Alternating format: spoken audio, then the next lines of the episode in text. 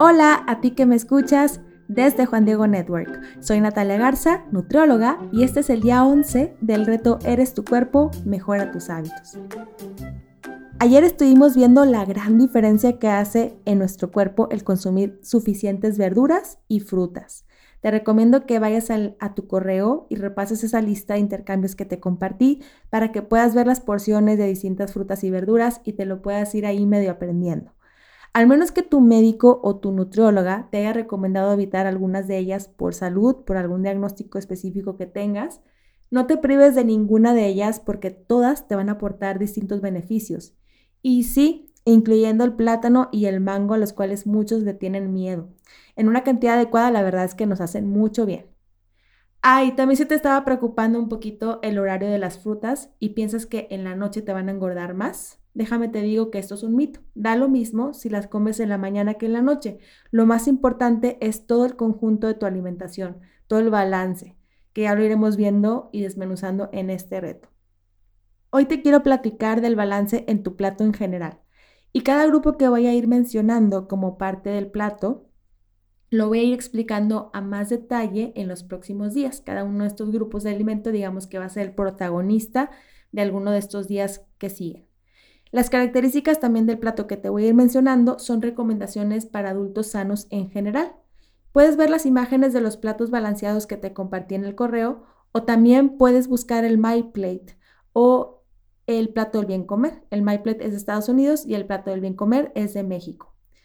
Primero quiero recomendarte una práctica muy buena que es usar platos medianos, porque de esta forma va a ser más sencillo que controlemos nuestra porción de alimentos. En cambio, si usamos platos muy grandes, corremos el riesgo de querer cubrirlo, ¿no? Por completo y servirnos un poquito más. Entonces a veces nos vamos con la inercia y nos comemos todo lo que está en el plato pero no necesariamente eran las porciones que nos correspondían. Entonces usar platos medianos nos va, nos va a ayudar mucho a que nos limitemos y a lo mejor si nos terminamos lo que está en el plato y todavía tenemos un poquito de hambre, pues ya con más conciencia podremos servirnos un poquito más según la necesidad. Pues bueno, vamos a platicar del plato y su balance.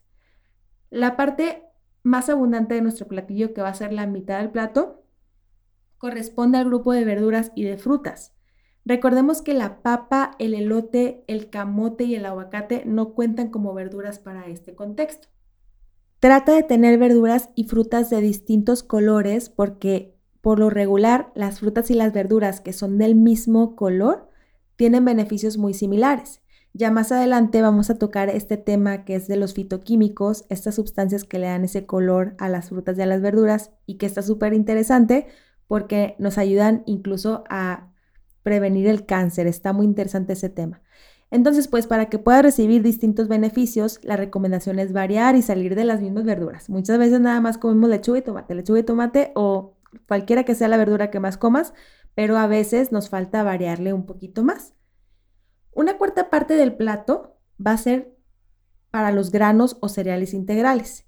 Y aquí entra la avena, el pan integral sin azúcar, el arroz, la pasta, el elote, la papa, solo por mencionar los más comunes. También aquí entra la tortilla de maíz, la tortilla de harina también. Ya como quiera, más adelante habrá un tema para los cereales, para saber cuáles son los más recomendados o cuáles debo de comer con más frecuencia. Y la otra cuarta parte del plato pertenece al grupo o debe de pertenecer al grupo de alimentos que son ricos en proteína. Aquí entra, por ejemplo, el pescado, el huevo, los quesos bajos en grasa, el pollo, la carne, los mariscos, todas las leguminosas que vienen siendo, por ejemplo, los frijoles, las lentejas, las habas, los garbanzos, y también los frutos secos como las nueces, almendras, pistaches y este grupito de semillas, pues estos son los grupos de alimentos ricos en proteína y deben de formar o deben de componer la cuarta parte de nuestro plato.